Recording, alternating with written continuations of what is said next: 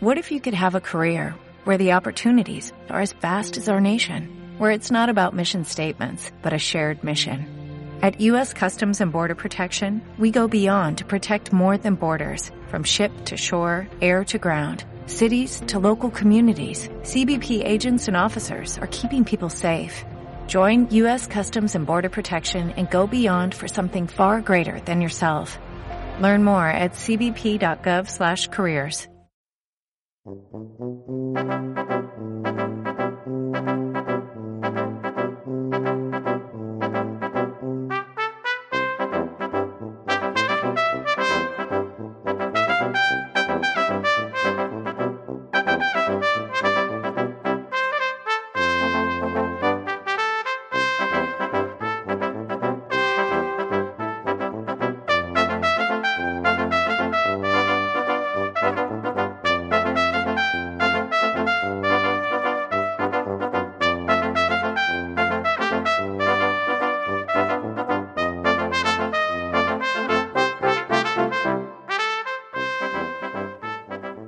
Bienvenidos a Betis Histórico, un podcast sobre datos, estadística, historia y curiosidades del Real Betis Balompié. Este es el episodio 6 que tratará sobre suspensiones, aplazamientos y otros momentos extraños que han sucedido en nuestro club. Y para ello contamos con esta alineación, que en esta ocasión estamos eh, cada uno en su casa por el tema del confinamiento. Eh, José Manuel Cano. Muy buena. Eh, Pablo Domínguez. Hola a todos nuestros escuchantes. Israel Caballero. Muy buenas, béticos y béticas. Y este que os habla, que nosotros que Juanjo Dorado. Eh, antes que nada, os recordamos que podéis encontrar todos los episodios de Bet Histórico en la página web quillospodcast.com barra Histórico y que podéis encontrarnos en las distintas redes sociales, Twitter, Facebook e Instagram con el mismo nombre, Bet Histórico. Hoy es domingo 26 de abril de 2020. Cumpleaños de Rubén Pérez. Sí, señor. Eh, estamos, como digo, grabando este podcast desde el confinamiento a causa del coronavirus. Y, Y un día vamos a- antes del cumpleaños del Chirola Romero, que es mañana. Ojo, ¿eh? Y vamos a contar con la sesión principal, que como digo, va a tratar sobre suspensiones, aplazamientos y otros momentos extraños de- que han tenido lugar en, en el Betis. Eh, después vamos a tener otra sesión muy especial con un invitado muy especial. Cuéntanos, Cano, ¿quién va a venir? Pues nos va a contar su gran noche Pierluigi Querubino. Un grande. Grande. Y como siempre vamos a tener nuestra sesión con el número, en el cual en esta ocasión, podcast número 6, pues vamos a hablar del número 6. Eh, pues nada, todos en su casa perfectamente conectados para grabar este podcast. Ya rueda el esférico podcastil en Betis Histórico. Pues comenzamos.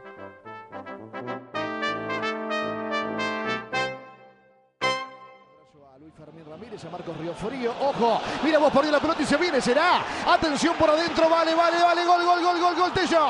¡Gol! Sí, sí, sí, sí, de Betis. ¡Gol! De Tello, de Betis, de Tello. Gol de Betis, gol de Betis, ocho minutos de acá al final. Betis lo está ganando 2 a 1, error del Real Madrid y Tello. Allá fue por el centro, a pura velocidad Petro. Se equivocó Benzema, Ramos sale muy arriba. Y Tello, que suplió a Joaquín, define con categoría. Y con la narración de este gol de Tello, último gol que hemos celebrado en el Villamarín, comenzamos este nuevo episodio de Bet Histórico, en este caso desde el confinamiento, cada uno en nuestra casa, con, un- con unos medios técnicos magníficos, ¿verdad, Juanjo?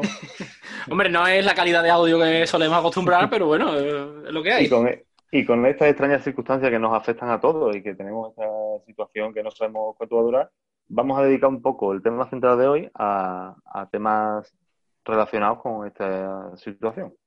Es decir, como todos parti- sabemos- partidos que se han suspendido, se han aplazado, Sí, han- como todos sabemos, la competición ahora mismo está parada, no sabemos si se reanudará, ni cuándo, ni en qué circunstancias. Y vamos a hablar un poco de situaciones con interrupciones, con aplazamientos, con suspensiones que ha vivido nuestro club. Vamos a dividir esta sección en tres bloques, en la que vamos a hablar por un lado de situaciones similares a la actual, entre comillas, con la competición parada por completo. Por otro lado, partidos que afectan únicamente al club, que Sí. se hayan movido de fecha por diversos motivos. Y por otro lado, otros casos más raros, un poco de cajón desastre de final, con partidos que se hayan retrasado, que se hayan jugado en, día- en dos días porque se hayan parado por algún motivo o cosas similares. Perfecto. Exactamente, Juanjo. Y para comenzar esta sección, pues vamos a empezar con una, con una interrupción que esperemos que no se repita más, que es la que se provocó de los años 36 a 39, que es provocada por la Guerra Civil Española. Recordad que el Betis ganó la Liga en el año 35 y la temporada siguiente pues se inició con el Betis finalizando la Liga en séptima posición, eh, pero realmente no volvió a jugar más hasta, hasta el 3 de diciembre del año 1939. Y este parón de liga, pues bueno, tuvo muchas afectaciones para nuestro club. En primer lugar, podemos decir que el 16 de julio del 36, es decir, poquísimos días, horas casi, de que iniciara, se iniciara la guerra civil que obligó a suspender la liga o a suspender los campeonatos de liga posteriores, el Betis fue cuando firmó el acuerdo con el Ayuntamiento de Sevilla para la cesión inicialmente por 10 años de lo que se conocía como el Stadium de la Exposición, lo que hoy es el Benito Villamarín. Y eh, a cambio de ese estadio los béticos pues cedían el campo del patronato, eh, pero sin embargo este traslado pues no pudo hacerse efectivo hasta tres años después, como hemos dicho, debido a la guerra civil. Y tras la guerra el campo del patron el campo Benito Villamarín o el estadio de la exposición estaba tan destrozado que aún así el Betis tuvo que jugar los primeros partidos de esa temporada en el campo de Nervión y en el campo del patronato. Es decir, que el estadio de Heliópolis no se inauguró hasta el 12 de marzo de 1939 como casa del, del Betis. Y ese campo terminó muy destrozado, pues sobre todo porque las tropas italianas lo tomaron como cuartel, eh, polvorín, para muchos de sus materiales y, tropas. Entonces, bueno, pues la verdad es que el campo, eh, dicen las crónicas, que quedó, que quedó fatal. Y no solo quedó fatal el campo, sino que, bueno, el Betis empezó una parte oscura de su, de su historia, en la que, bueno, de haber ganado la liga pocos años después, debido a, bueno, pues los fallecimientos, etcétera, etcétera, pues terminó con una, con una, con una plantilla muy mermada y esto hizo que la primera, la primera temporada que se jugó después del parón de tres años de la guerra civil, el Betis descendiera. Y bueno, más para adelante podremos hablar como el Betis descendió y otros equipos estuvieron a punto de bajar, como por ejemplo el Barcelona estuvo a punto de bajar. Eh, yo creo que no hemos tenido más fallecimientos y más cosas. Bueno, claro, de todo, de todo. Imagínate, imagínate, la guerra civil fue una revolución total en todos los sentidos, los políticos, los personales, los sociales, económicos, todo, todo. Un, fue, entró un orden nuevo, claro, obviamente. Pero bueno, entonces, eh, esto quedó muy mermado y, por desgracia, pues el Betis, descendió, aunque bueno, recordemos que solo fue una temporada la que estuvo descendido el Betis en esa, en esa ocasión. El otro caso del parón de competición sucedió en la temporada 2011-2012, esa nos acordaremos todos, donde el actual presidente de la Federación Española, por aquel entonces presidente de la AFE, Rubiales, eh, llevó al fútbol español a una huelga eh, por discrepancias con la liga. Suena todo esto, ¿verdad? Sí, sí, sí. Me acuerdo perfectamente. Fue aquel derby que se pasó la primera jornada a la última de la primera vuelta y después se movió el derby de, de Nervión, que fue el famoso del gol de Peña. De los goles de Peña. De los goles, bueno. y casi de la ida también, porque marcó todo... Sí, sí, marcó los tres goles del, del Betis. Marcó los tres, correcto. Gran, grandes recuerdos del amigo Beñat. Eh, un partido que yo no pude ver. ¿Estabas dónde estabas, Pablo? Eh, en el último gol de Beñat estaba esperando la cola de taxis de Atocha eh, porque me acababa de bajar del AVE que llegaba a Madrid. ¿Y gritaste, gritaste allí? Bueno, más bien gritó la gente, porque ah, yo, no tenía, yo no tenía radio ni tenía nada, pero bueno, lo recordaré siempre. Yo creo que ese, ese, es el gol que no se me va a olvidar nunca, uno que no vi. Curiosamente, yo tampoco pude ver ese partido. Es raro que yo me pierda un partido del Betis y yo tampoco lo pude, lo pude ver. Estaba trabajando de tarde con los cascos puestos, que no se debía. Pero que fue un miércoles a una hora muy rara, tío, a las 7. lo teníamos puesto todos los cascos, béticos y sevillistas, os podéis imaginar, en una cadena de producción. Y cuando marcó Beña, la cadena de producción no, no, no producía. Y llegué a la otra esquina pegando botes. Pues con este bonito recuerdo vamos al segundo bloque. Sí, sí, dime, Cano. Te cuento como curiosidad que en la temporada 84-85 hubo otra jornada con huelga. Sí. Pero en este caso no se suspendió la liga, sino que jugaron juveniles. Y el ah, Betis en la segunda jornada del año ganó 0-1 en Murcia. Murcia que entrenaba, por cierto. ¿Cómo, cómo? ¿Quién la entrenaba acá, no? Que no se ha escuchado bien. Al Murcia, Eusebio Ríos. Ah, vale. y aquel partido lo destaco porque fue el debut de Chano. Sebastián Cruzado debutó en aquel partido, solo jugó esa temporada esos 12 minutos y ya después entró en el primer equipo años después. O sea que fue una huelga de futbolistas, y, pero la liga siguió y todos los equipos cogieron a, jugadores juveniles. Sí. Curioso. Pues, eh, como decía, entramos ahora en el segundo bloque, que en este caso serían cambios de, fecha. Es decir, eh, partidos que simplemente se han aplazado o se han tenido que mover o por circunstancias del Betis o, del rival. Comenzamos con un partido copero en el año 1928 donde un partido previsto en Valencia se suspendió y se jugó dos días después, en el mes de febrero, el partido que empató el Betis a tres en Mestalla y que, fue movido de fecha eh, por un motivo que corresponda, la verdad que no lo encontramos. Sí, sí, el, si el partido quedó 3 Era fase de grupo. Había fase de grupo entonces. Ah, la Copa, se jugaba, fase de grupo si jugaban los campeonatos los campeones regionales o cada región llevaba unos participantes y se jugó primero una ronda preliminar porque eran 26 para dejarlo en 24 y después cuatro grupos de seis como una liguilla y, ese partido fue uno de las fases de grupo el Betis no pasó de esa fase de grupo en la temporada 1931-32 en segunda división eh, teníamos previsto un partido el día 28 de febrero contra el Sporting y ese partido se disputó al día siguiente con victoria por 3 a 0. Cabe destacar que en estos primeros, de este pequeño listado que tenemos, de los primeros partidos, los más antiguos, realmente no hay noticia, no hay conocimiento, o no lo sabemos nosotros, no lo hemos podido encontrar, del motivo por el cual se suspende el partido. Más o menos cuando veáis que a partir de la década de los 50 o por ahí, ya sí tendremos el motivo. Pero en los antiguos, antiguos, realmente se jugó otro día y ya está. Menos el siguiente, que sí sabemos el motivo. Sí, la verdad es que, la verdad es que el siguiente, que es de la temporada 45-46, Em, es un partido que se jugó también de segunda división y hubo un cambio de fecha, se adelantó el partido dos días y realmente fue por, obras en el estadio de, Tarragona, que es donde tenía que jugar el Betis. Y además, bueno, lo más curioso es que no se jugó tampoco en Tarragona, sino que se jugó en Barcelona, en el entonces campo de Sarriá. Y bueno, pues por desgracia eh, el Betis perdió 4-1 en aquel, en aquel año. No fue, no fue bien la cosa. ya Si, nos vamos a, la época en tercera división, en la temporada 52-53, el Betis eh, venció al Recreativo Granada por 1 a 0 en un partido que estaba previsto jugarse el 9 de noviembre, en la jornada 9, pero que finalmente fue disputado el 7 de diciembre, o sea, tras la jornada 11. Un pequeño baile ahí de no solo de un día, sino, vamos, de, mes incluso. Y, y para encontrar otro, otro partido que, haya cambiado de fecha, pues tenemos que acudir a la última campaña en la que el Betis estuvo en tercera división. Y no solo hubo un partido que se moviera de fecha, sino dos. Eh, y ambos al final, se, más bien se jugaron al final, y era la jornada 28 que estaba prevista para marzo, pues finalmente se jugó el 23 de mayo y ganó el Betis 6-0 al Úbeda.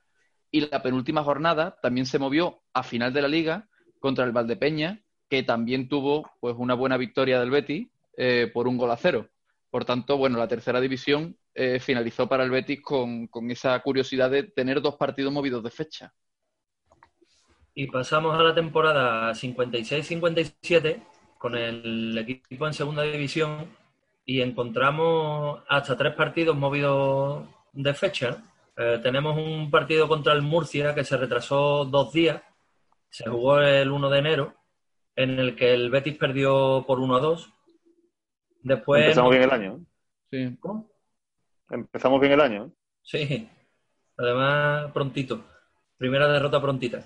Eh, la jornada 23, eh, prevista para febrero, eh, el partido se jugó un mes después, era contra la España de Algeciras y el resultado fue de 2 a 0. Y en la jornada 25, por último, último partido que se, que se tuvo que modificar la fecha, eh, estaba previsto para el 3 de marzo y se disputó el día 31 con victoria esta vez por 4 a 1 contra el Dense. Eh, te cuento como curiosidad que ese equipo de España de Algeciras solo jugó ese año porque era el equipo que surgió de la fusión del Algeciras y el España de Tánger, que se llamó España de Algeciras ese año y ya después cambió a la Algeciras actual. a la que sigue existiendo a día de hoy. ¿no? Sí, sí, sí. Te encanta, Juanjo, el preguntar si los equipos siguen existiendo a día de hoy. Hombre, ¿eh? eh, claro, es que España de Algeciras parte de la base de que no existe a día de hoy. Y claro, no sé eso, como que haya cambiara de No. nombre al día siguiente. Y... De hecho, Igual cambió el nombre al día ¿no? Que no- siguiente. Igual que el Málaga, que no existe, ¿no? Claro, eso es una gran polémica que siempre tenemos en las redes cada vez que ponemos algo con el Málaga. Bueno, el Málaga hoy día sí existe, pero no es el Málaga de... que ellos se ponen No el Club ahí. Málaga. Claro, correcto. Y en la siguiente temporada tenemos un caso relativamente parecido al actual, porque hubo también una, una epidemia en nuestro país, la denominada gripe asiática, Perdón, Cano, ¿en qué temporada? 57-58. Sí, Con el equipo en segunda. eh, además, no hace mucho ha sacado el club un artículo sobre eso, curiosamente, en, en redes también, donde eh, realmente al Betis no le afectaba en principio la- el virus, no, no afectaba el vestuario, pero sí a algunos de sus rivales, con lo cual se fueron moviendo de fecha multitud de partidos, no solo en segunda, sino en primera división, en toda España. Y el primer partido que se le movió al Betis fue en la jornada 7, la prevista jornada 7, contra el Alcoyano, que se movió para el mes de noviembre. Y después otro partido, perdón, la jornada 6 contra el Eldense, el mismo equipo de la temporada anterior, y la siguiente contra el Alcoyano. Fueron los dos partidos que se movieron, que se jugaron más adelante. Y como digo, una, una situación, entre comillas, parecida a la actual, pero Sí. con mucha menos afectación, pues no llegó la liga para realizarse del todo, pero sí hubo Claro. muchísimas suspensiones por todo, por todo el país. Y además de esos dos partidos suspendidos por ese motivo de gripe asiática, hubo otro por otra razón, que en este caso fue al revés, se adelantó un partido previsto para, para el 27 de abril, que se adelantó al 13 para evitar coincidir con un partido del Sevilla. Entonces el Betis adelantó el partido de esa jornada, fue el único que se movió de fecha y ganó contra el Club Deportivo Málaga 5-2, marcando Vila un póker de goles. Hemos, hemos hablado del Club Deportivo Málaga, aquí viene el Sí, Club Deportivo Málaga. Aquí sale. Eh, y ya, eh, la siguiente temporada que, que tenemos que, que mencionar, ya es bastantes temporadas después, y es en la 96-97. Eh, recordaréis que eh, había ahí previsto un partido en enero, de la jornada 19 en concreto, contra el Sporting de Gijón, y fue el Betis el que solicitó el aplazamiento de ese partido por un virus que estaba afectando a, gran parte de la plantilla, y parece ser que ese virus pues se contagió, se propagó en el viaje de vuelta de un partido copero de Granada, eh, que hubo unos días antes, en concreto el 8 de enero, un partido que ganó el Betis eh, 0-1 con gol de Saba. Y, como decíamos, el Betis fue el que solicitó el aplazamiento de ese partido liguero, no sin polémica. Cano, yo creo que también podrás hablarnos de la polémica, ya que, Sí, además de los jugadores aquejados, pues Roberto Ríos estaba sancionado, ¿no? Finidi no Sí. estaba. Finidi En fin, estaba con la que- selección, que yo no sé exactamente, no recuerdo por qué en aquella época no se paraba la liga. Bueno, las Copas África y eso también eran, eran No un sé. poco tan, tan la no, no encontró el partido exacto de Finidi con la selección. El caso es que no podía jugar. Yo sí recuerdo de, de chico aquella historia con, con Lopera buscando suspender el partido y con el enorme cabreo de Sporting que nos acusó de todo por aquel aplazamiento. Y A ver, en, fri- el en partido- frío, en frío viéndolo es sospechoso. Sí, fue un además el, mover este partido hizo que el Canal Plus tuviera que mover también el partido del Madrid, también salió Capelo cabreado con el tema, y la verdad que fue un- una polémica importante aquello. Pero sí, finalmente se suspendió y además para colmo ganó el Betis 2-4. Bueno, eso está bien, hombre. Siempre que se gana el Betis, todas las estrategias también. Sí, La temporada siguiente, la 97-98, nos encontramos con, con dos suspensiones, eh, además en dos jornadas más o menos cercanas, ¿no? Podríamos decir, eh, porque fueron las jornadas 17 y la jornada 20. Eh, la 17 estaba prevista para diciembre y se suspendió a causa de, de la lluvia, un partido en el Villamarín contra el Barcelona, que todos nos acordaremos. El partido se disputó finalmente el 7 de abril, perdiendo el Betis por, por 0-2. Martes Santo. Correcto. Entonces yo no me acuerdo. Martes Santo yo no. Yo estaba viendo San Esteban, me parece. Yo no fui, El- pero te- tengo un amigo que siempre dice que su padre lo trajo a Sevilla de paso y lo engañó y lo metió a ese partido. Es verdad, es verdad. Grande. Y el segundo partido, el de la jornada 20, eh, fue contra el Valladolid. Y este se aplazó por el, por el fallecimiento del presidente de- del Valladolid.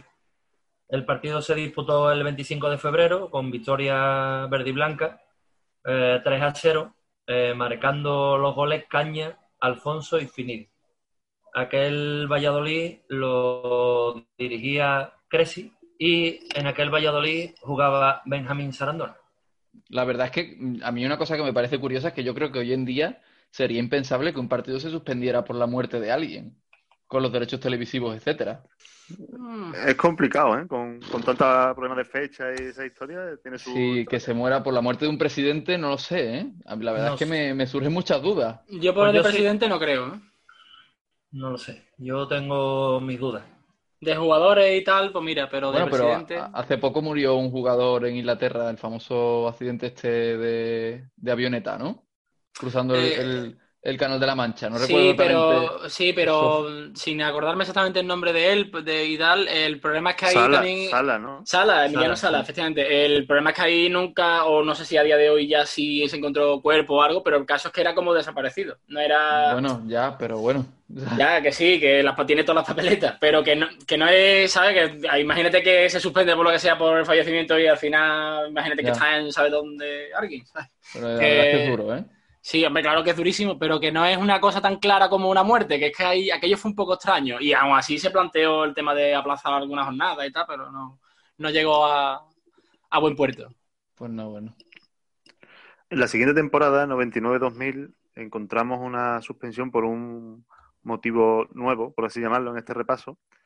Y fue un movimiento de fecha de partido por jugar el Madrid Mundialito de Clubes, por lo que se retrasó el partido al 26 de enero. Eh, partido recordado porque fue el- uno de los dos partidos que Prat marcó un gol, el partido del Betis 2-1. Y además fue el penúltimo partido de Grigol. Pues la siguiente jornada, el pató el Betis con el Málaga, vuelve a salir el Málaga, esta vez el otro Málaga, Sí. y ya fue el último partido de Grigol en aquella temporada que acabó, por desgracia, en descenso. Ya metiéndonos en el presente siglo, en la temporada 2003-2004, se suspendió el partido contra el Barcelona y también en este caso fue por, por la lluvia. Fue una tremenda tromba de agua que aplazó el partido, recordado por aquella extraña imagen del presidente del Barcelona en el césped comprobando el estado para ver que no se podía jugar.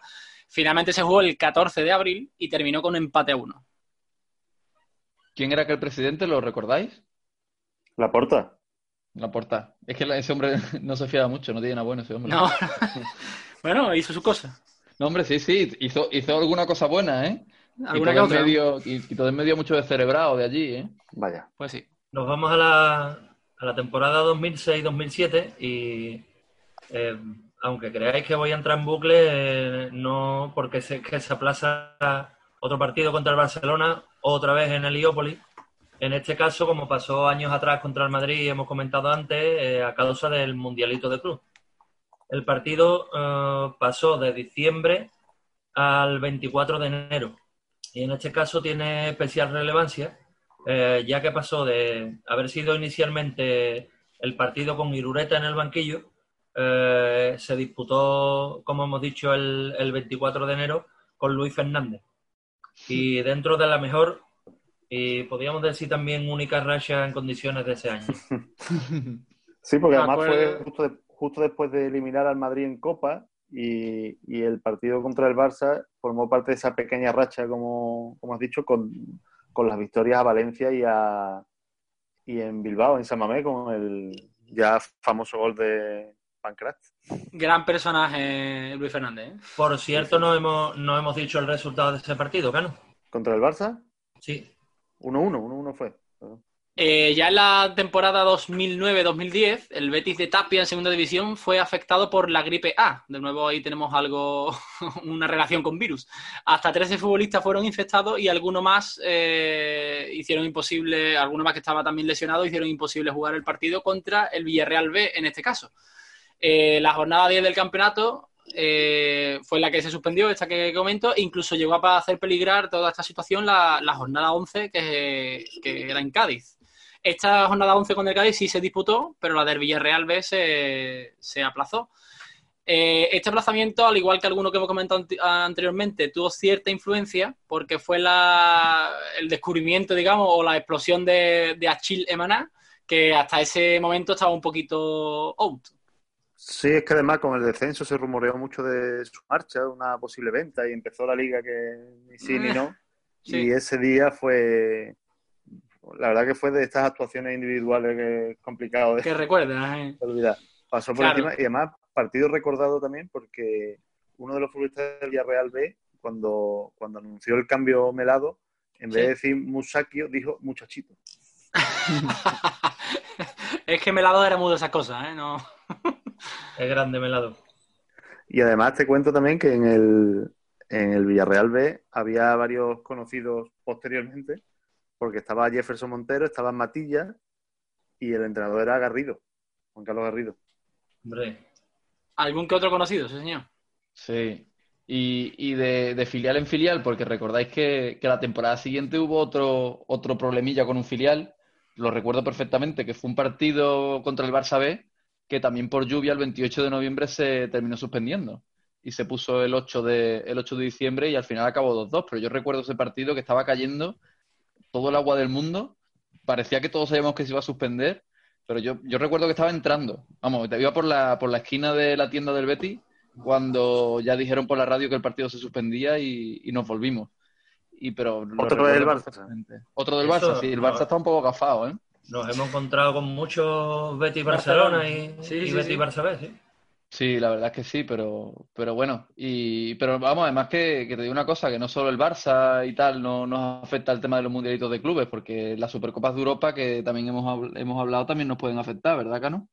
Sí, en la temporada 2012-2013, la tercera jornada jugaba el Betis contra el Atlético, que venía de jugar la Supercopa de Europa, y eh, hubo un problema con la fecha porque al, no existir, no era exactamente coincidencia, pero sí estos, estos márgenes de, temporales que tiene que haber entre de días de diferencia entre un partido y otro. Sí.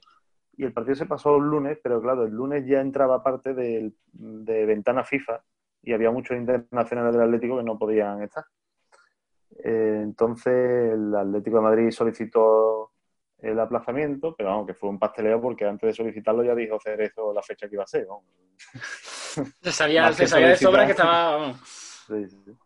Y, y encima el partido fue uno de los grandes escándalos arbitrales que recordamos últimamente. Yo puede ser de los yo califico los- siempre el partido favorito de Juanjo. Sí, sí, sí, de, de los, de los partidos que peor recuerdo tengo yo del árbitro.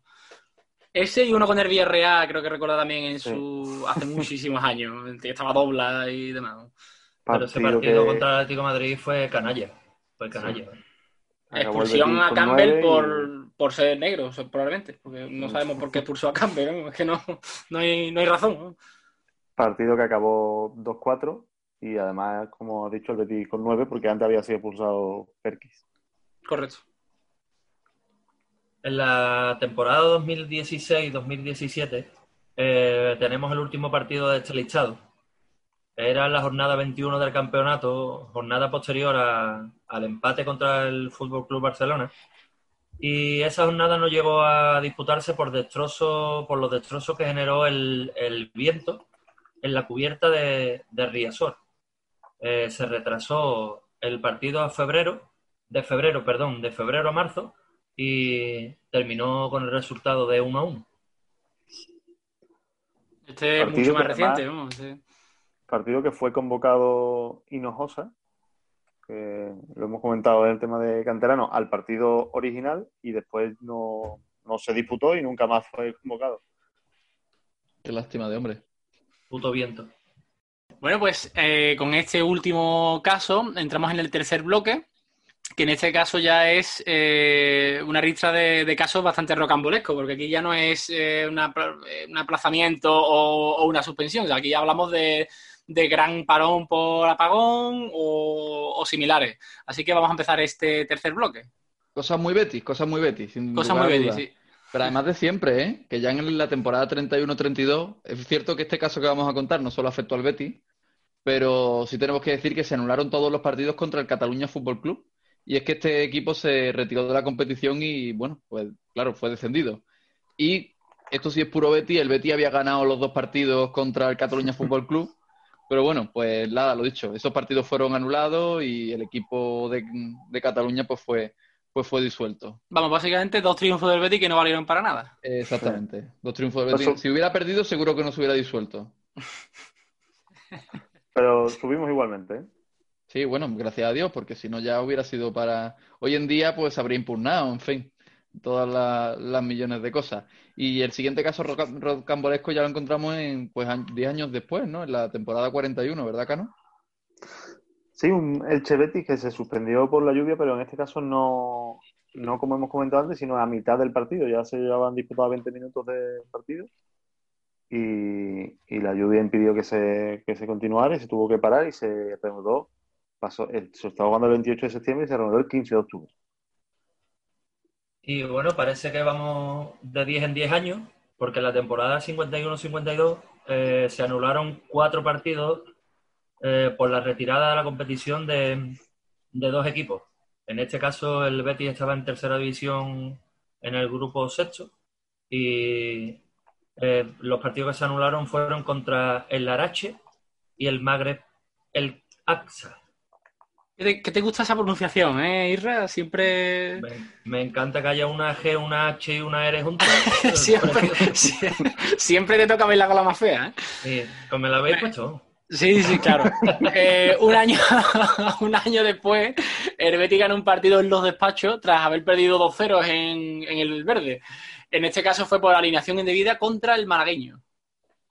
Y, recordad que, hace unos, unos minutitos Hemos hablado del año 57, de la gripe asiática, que obligó a, suspender algunas jornadas de liga, aunque no, no, había afectado, no había afectado expresamente a la plantilla del Betis, pero eh, esa jornada ocurrió otra cosa que yo creo que sí que es rocambolesca, em, que es que en, en, octubre del 57, en concreto en el día 13, Luis del Sol rompió un larguero en un partido contra la Extremadura. Y, la cuestión es que eh, Luis del Sol corrió con tanto ahínco para llegar a una pelota que, bueno, que terminó llegando a la portería, saltó, se colgó del larguero y, lo rompió.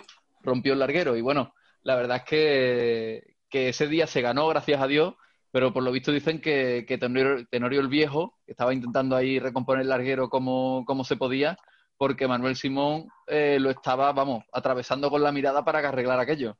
Y, y la verdad es que fue una cuestión súper, súper eh, súper curiosa de que mm, cuestiones así en las porterías no, no, recuerdo yo tanto, salvo, bueno, cuando los Ultrasur tiraron la portería del Real Madrid, pero no recuerdo yo así grandes problemas en las porterías del fútbol español. Hay que recordar que antiguamente las porterías no eran como son ahora, sino que eran de madera, ¿no? Entonces el peso de algunos futbolistas y el, y el estado de algunas maderas, pues, podían provocar este tipo de cosas.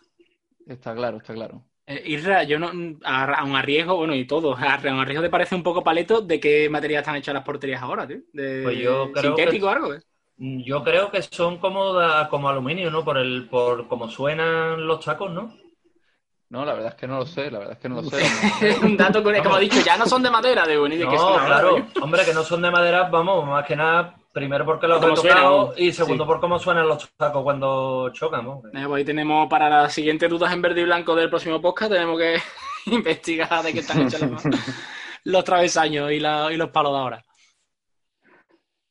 Pasamos a la temporada 93-94 y en este caso no es una suspensión sino un retraso en el famoso día que Isra ya creo que comentó en algún podcast, el famoso lío de las camisetas de Toledo. El, el Betis se presenta en Toledo, además con una expectación tremenda, muchísima gente acompañando al equipo y, el, lógicamente los colores coinciden, pero el Betis se presenta sin segunda equipación. Con lo cual el árbitro dice que no, no lo consiente, el Betis solo ofrece cambiarse el calzón al calzón negro, cosa que lógicamente no era suficiente, porque el Toledo vestía de verde y el Toledo ofrece su segunda equipación, que era blanca, lo que el Betis se niega. Incluso en un artículo he leído que el Opera dijo textualmente, me niego a que el Betis juegue como un palangana. Aquello, bueno, tuvieron que hablar con el gobierno de la comunidad para que intermediara y al final el Toledo accedió a jugar ellos con la segunda equipación y, y el Betis jugó con la primera y con el calzón negro, pero un partido que corrió riesgo de no jugarse y de, eh, de que no encontraba una solución. Yo recuerdo de chico en mi casa, mi padre me, me contaba que por la radio estaban diciendo que a lo mejor jugaba el Betis de azul, porque no sabían cómo, cómo solventar aquello, pues no, no había Claro. no había solución. Es muy curioso eso, Cano, porque recordáis vosotros el, el partido que no, no fue suspensión ni, ni retraso, pero que aquí el Racing también vino una vez sin segunda equipación. Sí, Sí. ese fue el partido, el famoso partido que además hubo, era en plan, jugaba el Betis, por poner un ejemplo, a las 5 de la tarde y después a las 8 jugaba el filial en el, en el estadio. Y me acuerdo que contra el Cádiz. Sí, sí, sí, además me acuerdo perfectamente por, por, el- por lo mismo, porque era en plan, bueno, te sales del estadio, te estás un ratito dando una vuelta y, y a, la, y a la hora empezaba el siguiente partido. ¿sabes? Sí, Vamos, yo eso no lo recordaba, yo sí recuerdo eso, al, a la gente del Racing, al jugador del Racing con esparadrapos en la marca y en el escudo. Sí, del- la- y además era la camiseta, la- era la tercera equipación, que era la que era celestita con la manga blanca. Era celestita así a franja, que parecía el niño de pijama de rayas, y la, y la manga blanca. Sí, eso sí lo recuerdo perfectamente. Pues el partido de Toledo se, se retrasó, pero finalmente se jugó con además un horrible resultado porque perdimos 2-0. Mm, Estoy viendo la ficha del partido y hubo en un lapso de cuatro minutos hubo tres expulsiones. No sé qué pasaría ahí, si se dieron, se dieron a puñetazos o qué, pero Roberto Ríos Monreal por el Betis y Quique de Toledo fueron expulsados. Tiene toda la pinta. Y, y nada, el Betis perdió en el que fue el último partido de Sergio Cresci, justo antes de la llegada de Serra, fue destituido tras aquella derrota. Y además es un partido clave en la historia del club, porque es uno de los dos partidos que jugó Balán González. Eso Ah. siempre es relevante. Quien no se acuerde de Balan González, que mire nuestro podcast de Exacto. fichajes random. ¿no? Eso es. Un Bueno, abrazo. Balan. Volviendo un poco al tema de la camiseta blanca y de aquella frase de Lopera, eh, estamos viendo últimamente que se está, y esto es una opinión mía personal, ¿no? Pero estamos viendo que, que se están haciendo unos diseños de camiseta por aficionados simplemente que el club les ha pedido que... ¿cómo, ¿Cómo se imagina usted que va a ser la camiseta el año que viene, no? Y estoy viendo diseños blancos. Por favor, que el Betis no vista de blanco ni de rojo nunca, ¿no? Claro, el problema es que de, de rojo es obvio que no, pero de blanco, según como tú combines, bueno, tampoco puede ser. Ya ahí entra bueno. en, el terre- en el terreno del no quiero porque el rival vista así, ¿sabes? Ha habido, Claro, pero- camisetas, ha habido camisetas muy blancas últimamente, ¿eh? Sí. Pero bueno, eh, estás con tu, estás con tus rayas blancas, ¿no? Tus carzonas blancas de, de siempre, ¿no? Y Claro, ahí, ahí también eso lo tomamos, eso lo tomamos como nuestro, ¿no? Pero que estoy viendo camisetas y calzonas blancas completas con un detallito nada más por favor. llamamiento de Israel. No me, no me imagino al Madrid con una segunda equipación azul y grana, no me imagino al Sevilla con una camiseta verde, no son cosas obvias, Dale tiempo, Son- dale tiempo, Israel. Bueno, Que el, el Chelsea el año que viene va a vestir de rojo. O sea que a partir de ahí.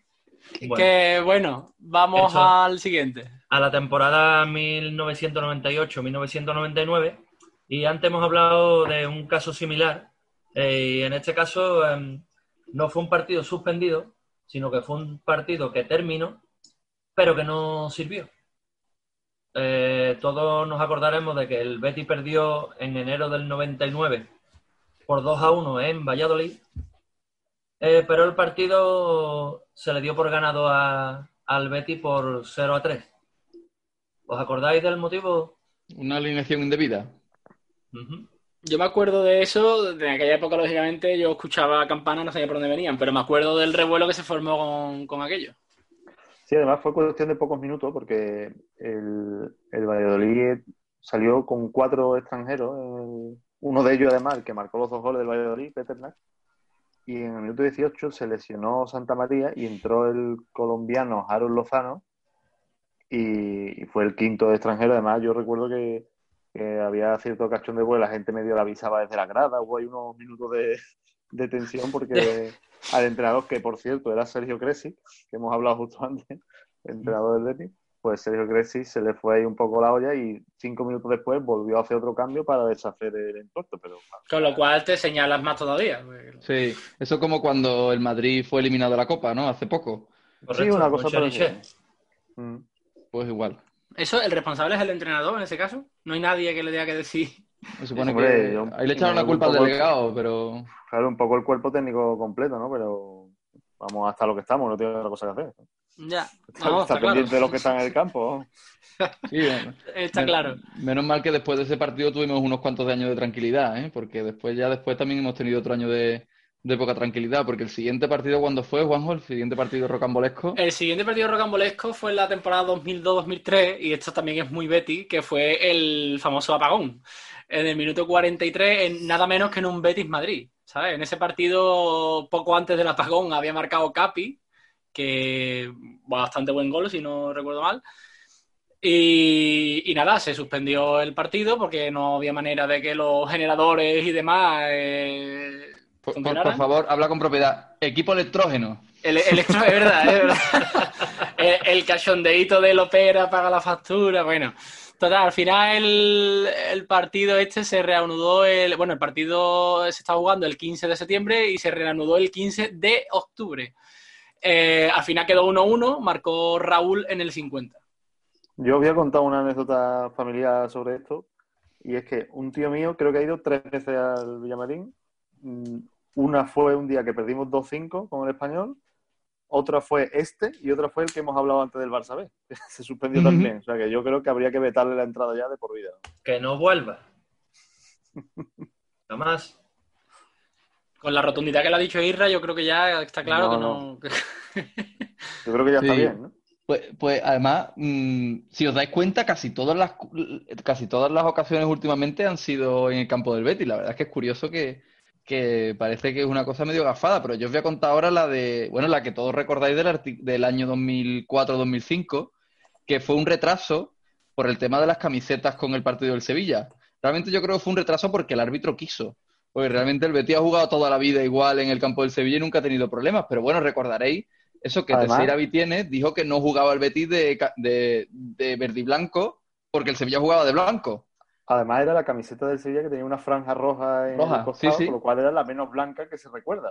Exactamente, pues, pues nada, se le metió a este hombre ahí que no, y recordaréis que tuvo que ir el campo, eh, bueno, tuvo que ir alguien del cuerpo técnico, alguien del club de, uti- de utilleros al campo del Betis a coger otras camisetas y jugó con, bueno, con calzona negra, con media verde y con una camiseta verde entera. ¿Recordáis esa, esa camiseta de aquella temporada Sí, con la publicidad? Exactamente. creo, creo recordar, puede ser que me equivoque, pero creo recordar que, que el que fue a por las camisetas fue Gregorio Conejo.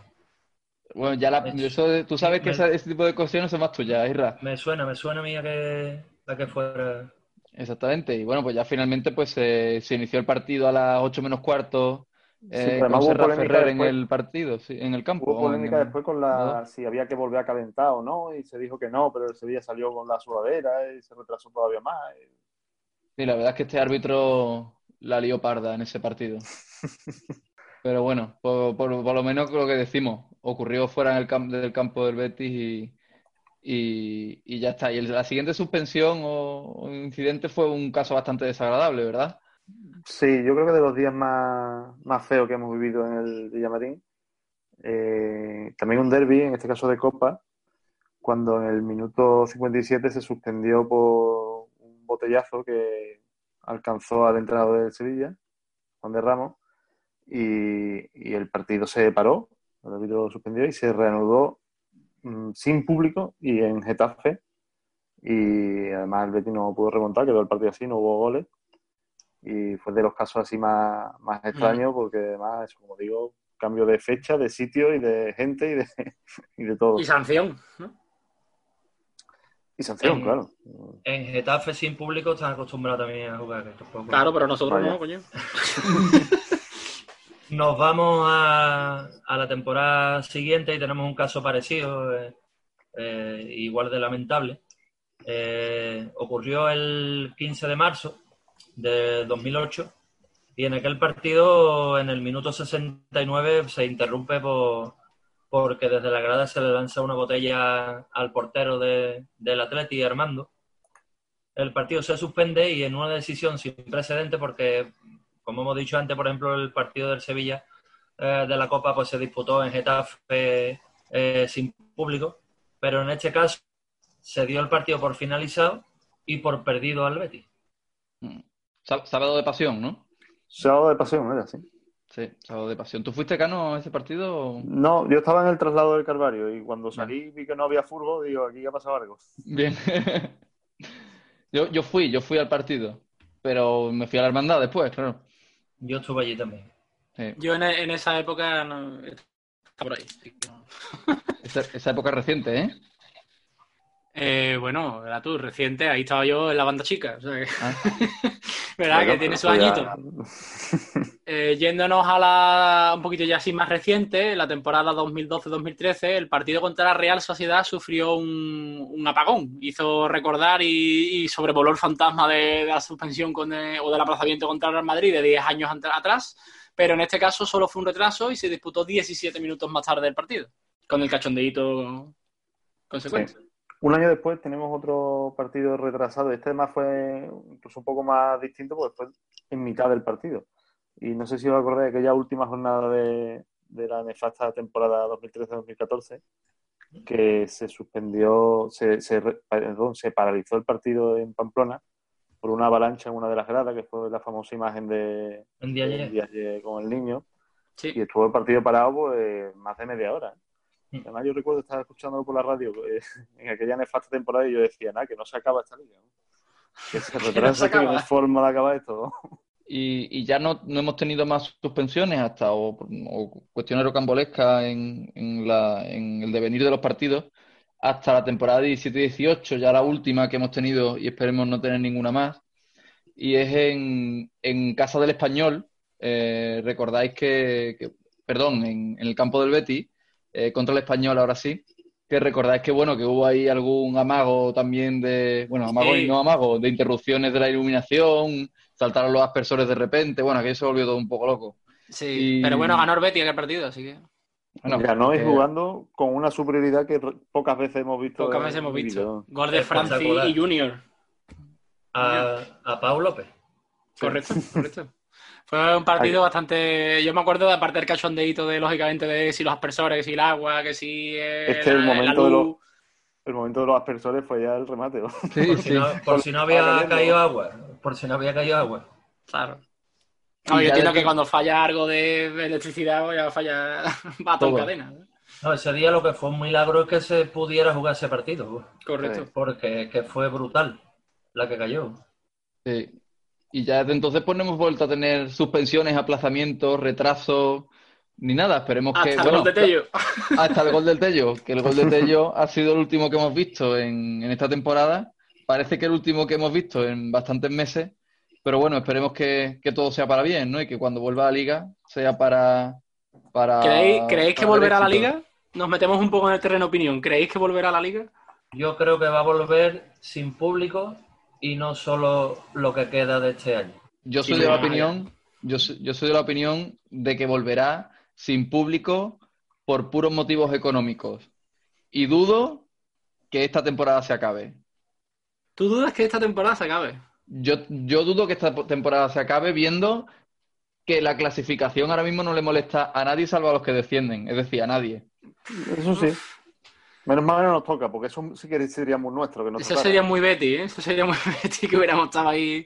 Cuestión que me parece injustísima, por otro lado, ¿eh? que no es que Sí, yo no, lo yo, yo también, yo también la acabaría, pero entiendo que se va a acabar sin público. Lo que ya no sé es cuánta prisa se podrán dar. Y ya el año que viene, pues eh, ya es ciencia ficción. No sabemos lo que pasaba hoy, hace un mes y medio, pues imagínate hablar de aquí a cuatro meses. Eh, ciencia ficción. Sí.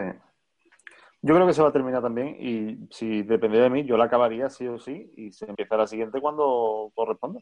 No tiene ningún sentido empezar una liga sin acabar la anterior. Yo solo tengo un argumento para que esta no se acabe. Eh, y es que em, otro- otra- otras ligas europeas las van a acabar sin público y por tanto van a tener clasificados para UEFA y Champions relativamente pronto. Si el Betis la acaba el último trimestre del año que viene, España la acaba, eh, ¿cuándo se empieza la Champions? Es algo como muy... Claro, O sea, son cuestiones entiendo- puramente económicas, ¿eh? No cuestiones En- en- sí, lógicas. sí, eh, yo entiendo que se acabará en a los próximos meses. O sea, yo creo que de aquí a septiembre, bueno, septiembre, de aquí a agosto tiene que estar la liga acabada seguro. Ya se buscarán las papas, se buscará la forma, puerta cerrada, como sea, pero se va a jugar así, se- vamos, yo apuesto por eso. ¿Y cuándo creéis que volveremos a pisar Villamarín? 2021 yo creo que no nos lo quita nadie, ¿no? Sería buen Sí, no momento sé. para hacer la obra, ¿eh? Claro, yo, bueno, el otro día lo comenté, si hay que hacer obra y tenemos liquidez, Aro, catalán, es el momento de tirar la preferencia, ¿eh? El momento, el momento. Puede ser, Pues ya puede sabéis, ser. si nos estáis escuchando, tirad preferencia.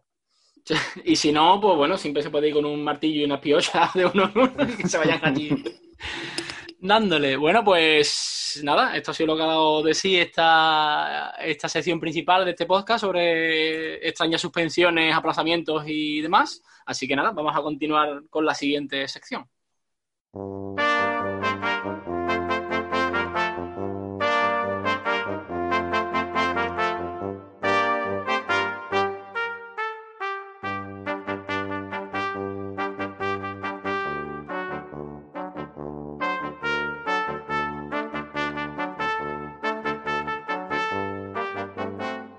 Y con los instrumentos del quinteto Airbrush Quintet, una vez más, eh, sonando este tema mítico de Mi Gran Noche, vamos a, pasar a comentar esta sección en la cual eh, uno de nosotros o algún invitado nos cuenta cuál fue su gran noche en verde y blanco. Siempre eh, os recordamos que no tiene por qué ser una noche épica en cuanto a resultados, fútbol y tal, sino que oye, pues puede ser más desde el punto de vista sentimental. A lo mejor es un partido aparentemente intrascendente, pero que para esa persona pues significó mucho. Y en este caso, aquí en este confinamiento, eh, hemos contactado con, con Pierre. Invitado de gala para esta sección. ¿eh? Sí, señor. Ya vamos a intentar animar a la gente como sea en este, en este confinamiento. Y en este caso, eh, Pierre nos ha contado, nos ha mandado este audio en el cual nos dice cuál ha sido su gran noche. Pues mi gran noche como bético, la verdad que bueno, fueron muchas, ¿no? Tuve la oportunidad de, jugar dos temporadas aquí y vivir eh, momentos muy buenos, muy, momentos importantísimos, partidos especiales como el del derby aquí en casa, que marqué el gol al Sevilla, que empatamos, el derby en, en Nervión, que ganamos 0-3 antes de Navidades, pero bueno, yo creo que mi gran noche fue la semifinal de la Copa del Rey en Vigo frente al Celta, ¿no? Habíamos ganado en casa 1-0 en el partido de ida y el partido de vuelta ante un ambiente muy tenso, eh, muy caldeado, donde, bueno, eh, los jugadores del Celta se habían quejado del partido de ida, de, una jugada y, estaba el ambiente caldeado ahí en Vigo y, bueno, ellos encima se pusieron 1-0 en el marcador y en la segunda parte, pues recuerdo una falta que nos hacen mm, en el campo del Celta y me, yo la pido, lo saco rápido, me la dan y, y, regateo a un defensor y le paso el balón a Alexi y Alexi consigue el 1 a 1, ¿no? que nos daba el pase a, a la final de la Copa del Rey. Eh, ese momento yo creo que fue un momento de explosión, de júbilo en el campo y luego ya cuando terminó el partido, pues la celebración, ¿no? Fue una noche mágica en el vestuario. Luego me recuerdo en el, en el avión que me disfracé también de... Y empecé a, repartir las bebidas en el avión. Y bueno, eran esos mm, aviones pequeños de Air Nostrum que, que viajamos solo el equipo y los directivos y, y la verdad que nos reímos mucho, ¿no? Y luego el recibimiento también llegamos por la noche tarde a Sevilla, pues estaba la afición esperándonos ahí en el aeropuerto, ¿no? Yo creo que esa, a pesar de que es verdad que tuve muchos momentos buenos en el Betis, esa noche creo que fue mi, mi gran noche con el Betis. Tremendo lo del disfraz, ¿eh? Sí, no sabemos de qué, ¿no? Yo entiendo que es de azafata a lo mejor, Sí, ¿no? o de azafato sí. en este caso, ¿no? Por el tema de que me dice que se puso a repartir las bebidas. Sí, yo creo que sí, que, que tiene pinta de, de ser de azafata. Es curioso Y- porque, porque coincide con el- la gran noche de nuestro podcast anterior, precisamente, que fue el de Sergio Rialto, si no Mm. me equivoco, pero también es muy curioso que es un punto de vista totalmente distinto, lógicamente, del, del punto de vista No de aficionado al punto de vista de, de uno de los grandes protagonistas de esa noche, ¿sabes? Y, y los detalles eso del avión, el vestuario, el tipo de avión en el que volaban en ese momento, eh, muy curioso. Y cada, que- vez que, cada vez que se habla de este partido se vuelven a poner los vellos de punta porque cada uno lo vivimos a nuestra manera, a nuestro rollo, nuestra casa. es de esos partidos que después- se pueden volver a hablar cada X tiempo, no hay problema. Pues Sí. sí. son muchos recuerdos y, y todo Eh, bueno. Es la segunda vez que tenemos una gran noche con un protagonista directo, como ya nos pasó con Juanito, y como la forma de, de comentar un poco desde dentro de primera línea, ¿no? Me dio valor, la pedí, es una cosa, un punto de vista, como has dicho, totalmente diferente y eh, muchas veces no, no, no- no nos paramos a pensar cómo lo vivirán allí y la descripción me, me parece maravillosa. Si os dais cuenta, eh, hay una cuestión importante que yo veo también en comparación con Juanito, es que eh, estos partidos de Gran Noche están relacionados con muy buen ambiente de vestuario. Es decir, que son partidos importantes, que tienen muy buen recuerdo, y no solo lo que es el partido, sino el ambiente que vive el grupo. Pues recordaba Juanito que, que se iba de despedida de soltero con sus compañeros de vestuario en el partido que nos contó. Y, y que ahora Pierre lo que recuerda también con mucho cariño ya no es solo la final, cómo discurrió el partido, sino el ambiente previo, el ambiente posterior, que eso demuestra que, bueno, que para conseguir éxitos hace falta un equipo cohesionado, ¿no? La unión del vestuario, la unión de... Eh, Cano, por repasar un poco, para el que sea de este podcast el primero que escuche de Betis Histórico, eh, un poco de contexto de- del partido en cuanto, bueno, la, la ha contado prácticamente Pierre, pero el gol, en qué minuto vino, la alineación.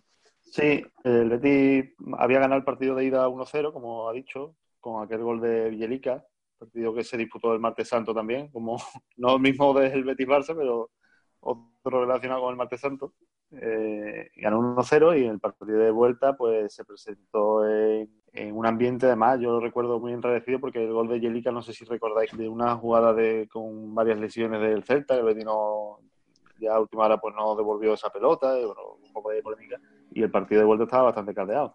El Betis salió allí con Jaro en portería, porque no sé si recordáis que el portero titular era Prats, pero Serra le dio toda la copa a Jaro, incluso la final. Jaro jugó la- el Ah, torneo completo. final, sí. Jaro, Jaime, Quesada, Merino, Olías, Ureña, Roberto Ríos, Luis Fernández, Alessi, Caña, Pierre y Alfonso. Dije lo mismo que dije en el último... Digo lo mismo que dije en el último podcast. Soy incapaz de ordenar este equipo. en- en, el, en el- en el esquema. No, no lo sé. El otro día estuve hablando con, con mi padre precisamente de, de esa alineación y mm, yo tampoco soy capaz de, de ponerla en pie. Tendría que ver partido de nuevo para saber ¿Cómo jugar? Cuáles dos No. o tres defensas jugaron en el campo. Supongo Yo imagino que Roberto Ríos estaría en el centro del campo y que habría tres centrales y Jaime y Luis Fernández como, como laterales o carrileros, pero la verdad es que no, no lo sé, no, no acabo de ubicarme. Ahora que el Betis está haciendo o publicando partidos, podríamos pedirle que publicara este partido en sus cuentas oficiales para Nos poder sacaría de verlo. dudas, sí señor. Sí, Sí. nos no sacaría de estaría dudas. mal. Arroba Yo Real que- Betis. Yo creo que si lo vemos me vuelvo a poner nervioso.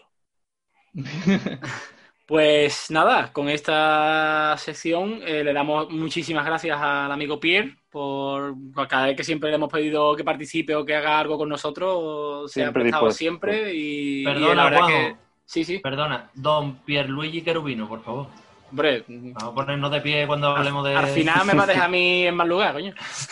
Además, Juanjo, hay una curiosidad también con Pierre, porque Sí, no sé si habrá muchos casos, pero es un, un personaje que ha pasado por dos secciones del club. Pues fue futbolista de- del Betis y actualmente entrenador del Féminas. de Femina, correcto. No es Que poco, no hay, no hay muchos casos de que en eso. No, no, no es muy común de pasarse de una sección a otra y él ha participado en dos. Pues nada, le mandamos de aquí un abrazo, que esperemos que tanto él como todos sus amigos y familiares estén bien y que, como siempre, muchas gracias por, por colaborar con todo lo que se presta con nosotros.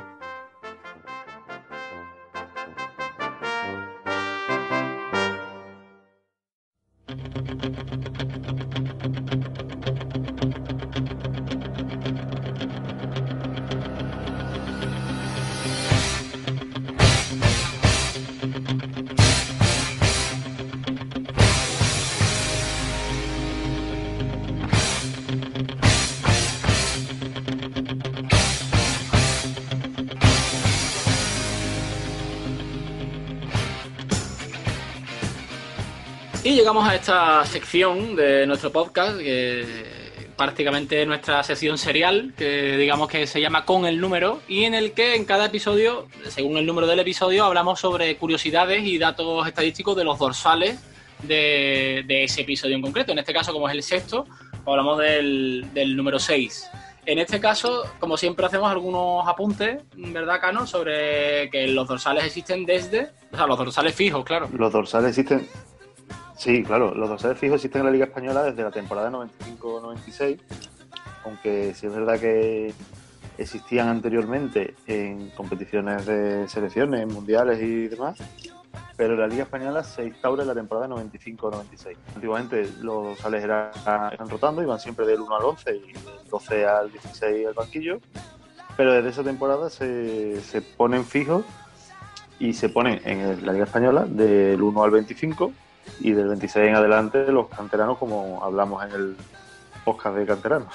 Correcto. Generalmente iban orientados a, a posición, eso lo hemos hablado en algunos podcasts ya, pero siempre le cuento esta curiosidad porque en, en un torneo de selecciones la selección de Países Bajos los ordenó alfabéticamente, por lo cual el portero era el 8, que a mí siempre me ha llamado la atención ver, ver el portero con el 8 y a un juego de campo con el 1. Poco inusual. Por tanto, comenzamos el repaso de la temporada 95-96, segunda temporada de, de Serra Ferrer en la primera etapa, bueno, segunda temporada en primera, porque él llegó a mitad de la 93-94. Eh, inicio de la era capa, en las camisetas del Betis, y se estrena, como, como ya hemos dicho, en los cinco episodios anteriores, como te he dicho, cinco seriales, Sí. siempre, todos debutaron, entre comillas, se estrenó el dorsal fijo en el mismo partido, en aquella primera jornada en Mérida, donde se estrenó también, como nos contó Betis Chir, un, un parte de la equipación, donde se estrenó aquella liga de 22 equipos, donde se estrenaron los tres, tres puntos, puntos. por victoria. Y fue Juan Merino el primero en llevar el dorsal. Juan Merino, que, que ya estaba en el club anteriormente, que estuvo muchos años más, Sí. llevó el dorsal 6 en aquel partido y lo llevó durante varias temporadas. Eh, recordemos que, que el Betis empató aquel partido en Mérida con el día que debutó Alfonso y marcó un gol que le anularon y día que Loren Padre lesionó a Cobarde, siempre cuento esto como anécdota de aquel partido. Han sido en total 16 jugadores los que han llevado este dorsal que eso es la cifra más alta hasta ahora de los que hemos visto, Sí. mucho más que, que los anteriores. Y lógicamente eso se debe a una alta rotación. A pesar de que Merino lo llevó durante siete temporadas, el resto de jugadores prácticamente no ha repetido, incluso Ah, que alguno ni siquiera ha estado una temporada completa con el dorsal. Carlos, Insisto ¿cuál- en una cuál- temporada completa con el dorsal, no en el club, porque por ejemplo Gus Johnson llevó el 6, pero también llevó en la temporada anterior otro dorsal. Ajá. Y, y Cano, ¿cuál, ¿cuál ha sido la posición que más ha utilizado este dorsal? No sabré decirte, Pablo, porque la verdad es que está muy repartido. Hay un poco de todo, un popurrí de posiciones. Eh, con tantos jugadores, eh, hay varios laterales izquierdos, hay delanteros, porque lo llevó Dani, como todos sabemos. Hay un poco de menos portero, casi cualquier cosa. Como digo, 16 futbolistas han llevado este dorsal eh, fruto, como, como estábamos comentando, de una gran rotación y de muchísimo cambio. Incluso se llevó a, se, llegó a tener en una misma temporada tres futbolistas con el mismo dorsal. En la temporada 2013-2014, tanto Xavi Torres como Jordi Figuera y Batistao llevaron el, el ese dorsal. Oye, ¿y cómo es posible que haya tres cambios si solo hay dos ventanas de fichajes, ¿no? Esos son los cambios de Sí. dorsales. Porque aquel año que el Betis jugó Europa, en la, la fase previa, la ronda preliminar que jugamos contra el Jablonec, Jordi Figuera y Xavi Torres llevaban los dorsales cambiados. Xavi llevó el 25 y Jordi el 6 y se cambiaron posteriormente. Ojalá Como Xavi después- Torres no se hubiese puesto ningún dorsal ni el escudo en el pecho. Vaya. Recordemos Pues- que acaba de salir ahora mismo una sentencia del tema de Xavi Torres y demás, y, demás, y Sí. por eso está Isra con su acritud. Correcto. Xavi Torres Oh, se lesionó. Dios, Dios lo castigó aquel- y se le rompió el talón de Aquiles, o sea que tampoco Eso. son- Xavi Torres se lesionó el mes de diciembre para alegría de Isra y, y llegó Batistao, que fue el que cogió el dorsal 6. Ya comentamos en su día que cogió el dorsal 6 en Liga y no en UEFA, por aquella normativa que hemos comentado varias veces, de que en Liga un futbolista puede sustituir a otro que ha tenido el dorsal, pero en UEFA no. Y, y Batistao cogió el, el 92. Norma que ya no existe, como comentamos el otro día, como pudimos ver con GC la temporada pasada. Pasada. Os cuento como siempre el primer gol y aunque Merino no se destacó especialmente por meter muchos goles, sí llegó muy pronto porque fue la tercera jornada de aquel año para ganar en Vallecas 1-2 y, y, eh, contra el Rayo. Eh, lógicamente, eh, Rayo donde jugaba el Toro Aquino, que había salido del Betis en aquel verano, poco antes. Aquino, delantero que estuvo un poco tiempo aquí, pero dejó buen, Sí, Buen yo tengo un buen recuerdo de, de él siempre, tío. Cabe destacar que fue el primer gol con el dorsal, pero no el primer gol de Merino, porque ya había marcado cinco años atrás en, en la temporada 90-91. No marcó muchos goles, solo cuatro en toda su etapa, pero pues ahí queda el primer, el primer gol con el dorsal. En total han sido 39 goles, que es también una cifra muy alta, la que más de los que hemos nombrado hasta ahora. Pero es un dato que hay que ver un poco en contexto, un pelín distorsionado, porque hay dos futbolistas que han aportado la gran mayoría de los goles, que son la temporada pasada Canales y los goles de Dani, que llevó el dorsal 6. Añado también que de los 16 que han llevado, solo 7 han marcado. Dani, Canales, Fabián, Felipe Gutiérrez, Batistao, Merino y. Que Pero como bueno, bien sabe ejemplo- Pablo, Roversio marcó uno de los goles que más recuerdo contra Albacete en aquel ascenso de 2011. Sí, Correcto. pero, pero estoy pensando en, en que Xavi Torres sí marcó también, ¿no? Pero no con el 6, porque, Ah. por ejemplo, en aquel partido contra el Jablonet, como he dicho que llevó el 25, él marcó el último gol de aquella goleada y, y también marcó en segunda, pero con el 14. Entonces, Vale. eh, son jugadores que hayan marcado llevando el 6. Gus Johnson también marcó, pero no con el 6, fue cuando llevaba el 18, por ejemplo. ¿Y quién ha sido el jugador que más tiempo lo ha llevado, que lo ha llevado mm, eh, Merino, has dicho? Sí, Merino lo llevó desde el inicio del dorsal hasta la temporada 2001-2002. Y desde entonces sí lo llevó un tiempo Dani y en menor medida eh, estuvo un poco estable con Branco Ilic, pero el resto sí ha tenido mucha rotación porque bueno, pues ha coincidido algunas cesiones, por ejemplo, Roversio, mm, el breve paso de Tosic, que podéis, si os interesa en el podcast Fichaje Random, eh, lo que hemos comentado de Leo Batistao, el breve paso de Felipe Gutiérrez, por ejemplo, o algún caso como Canales que sigue, pero se cambió de dorsal del año pasado a este, al 10, entonces solo estuvo un año. Oye, Cano, y hablando de canales, los últimos años, el dorsal 6, ¿cómo ha ido? ¿Ha sido muy fijo o ha cambiado mucho? Pues lleva bastantes años cambiando, porque desde cuando se fue, eh, cuando el Betis bajó a segunda, lo cogió Jordi Figueras. Insisto que en 2013-2014 lo llevaron tres futbolistas diferentes, Xavi Torres, eh, Jordi y Batistao. Ya venía de una serie de años de cambiar año a año. Claro. Dani en 2009, Roversio 2010.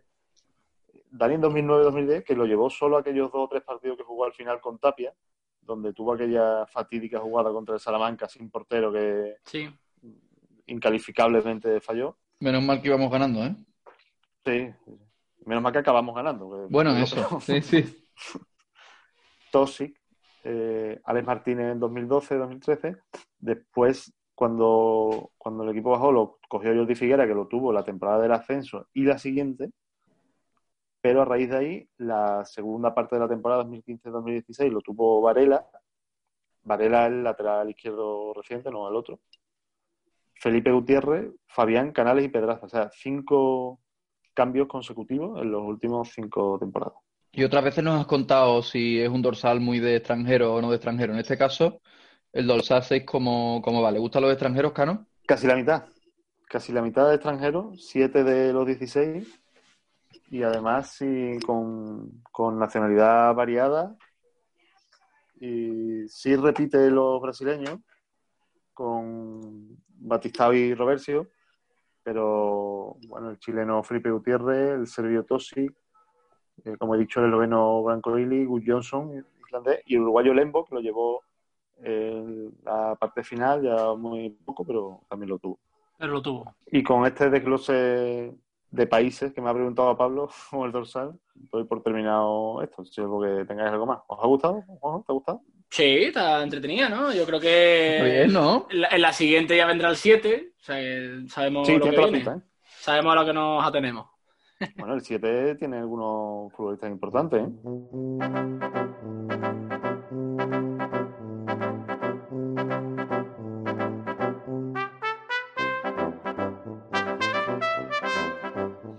Y hasta aquí este Betty histórico, especial suspensiones, aplazamientos y, y demás circun- circunstancias extrañas. Esperamos que os haya resultado interesante y que compartáis vuestros recuerdos e impresiones tanto en iVoox como en las reseñas que podéis dejar en, Apple Podcast. En este sentido, tenemos alguna, algún comentario en iVoox de nuestro anterior podcast, aunque hace tiempo que no, que no publicamos. En este caso, Francisco Alba, en el episodio de Rogelio, nos dejó este comentario. He escuchado hoy este podcast. Les descubrí hace poco.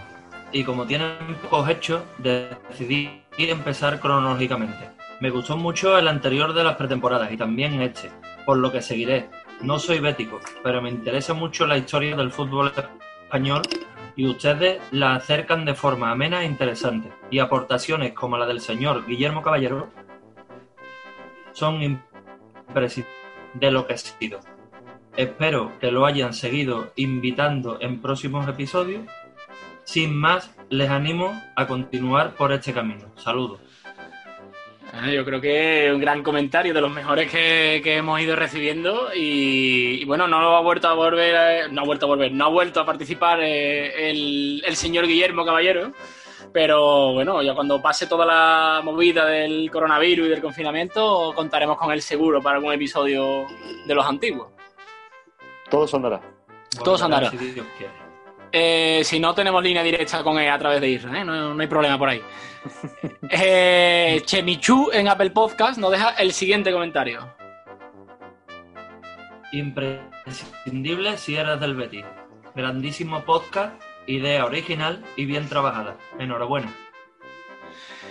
Y por último, tenemos de esta selección de comentarios que, que hemos realizado. En Twitter tenemos a arroba Miriam R. Lirio, que nos deja, nos deja el siguiente comentario.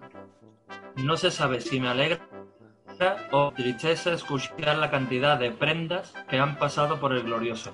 Pedazo de podcast sobre fichajes random de Betis histórico. Arroba maestro bético, este es de los que nos gustan. Ah, mira, encima nos está, nos está, digamos, ahí evangelizando un poco, ¿eh? dando a conocer a, alguien. Además merece la pena nombrar a compañeros que, muchas gracias, siempre nos mimáis en Twitter. Damos las gracias a Sergio Rialto, a Betis Chir, que siempre tienen buenas palabras para nosotros y, nos recomendáis. Muchísimas gracias a todos. Eh, un abrazo eh, y por favor, seguid dándonos a conocer a todos los, los nuevos béticos y nosotros también lo haremos con, con vuestras béticas cuentas. Eh, recordad que podéis encontrar todos los episodios de Bet Histórico en la página web quillospodcast.com barra y que, como estamos comentando, podéis encontrarnos en las distintas redes sociales, Twitter, Facebook e Instagram con, este mismo nombre, eh, arroba Bet Histórico. Eh, muchas gracias por el tiempo que habéis dedicado a escuchar este episodio. Eh, esperamos que tanto todos vosotros como vuestros familiares y amigos estéis bien en esta situación que estamos viviendo y nos vemos en el siguiente Bet Histórico. Viva el Real Betis Balompié siempre.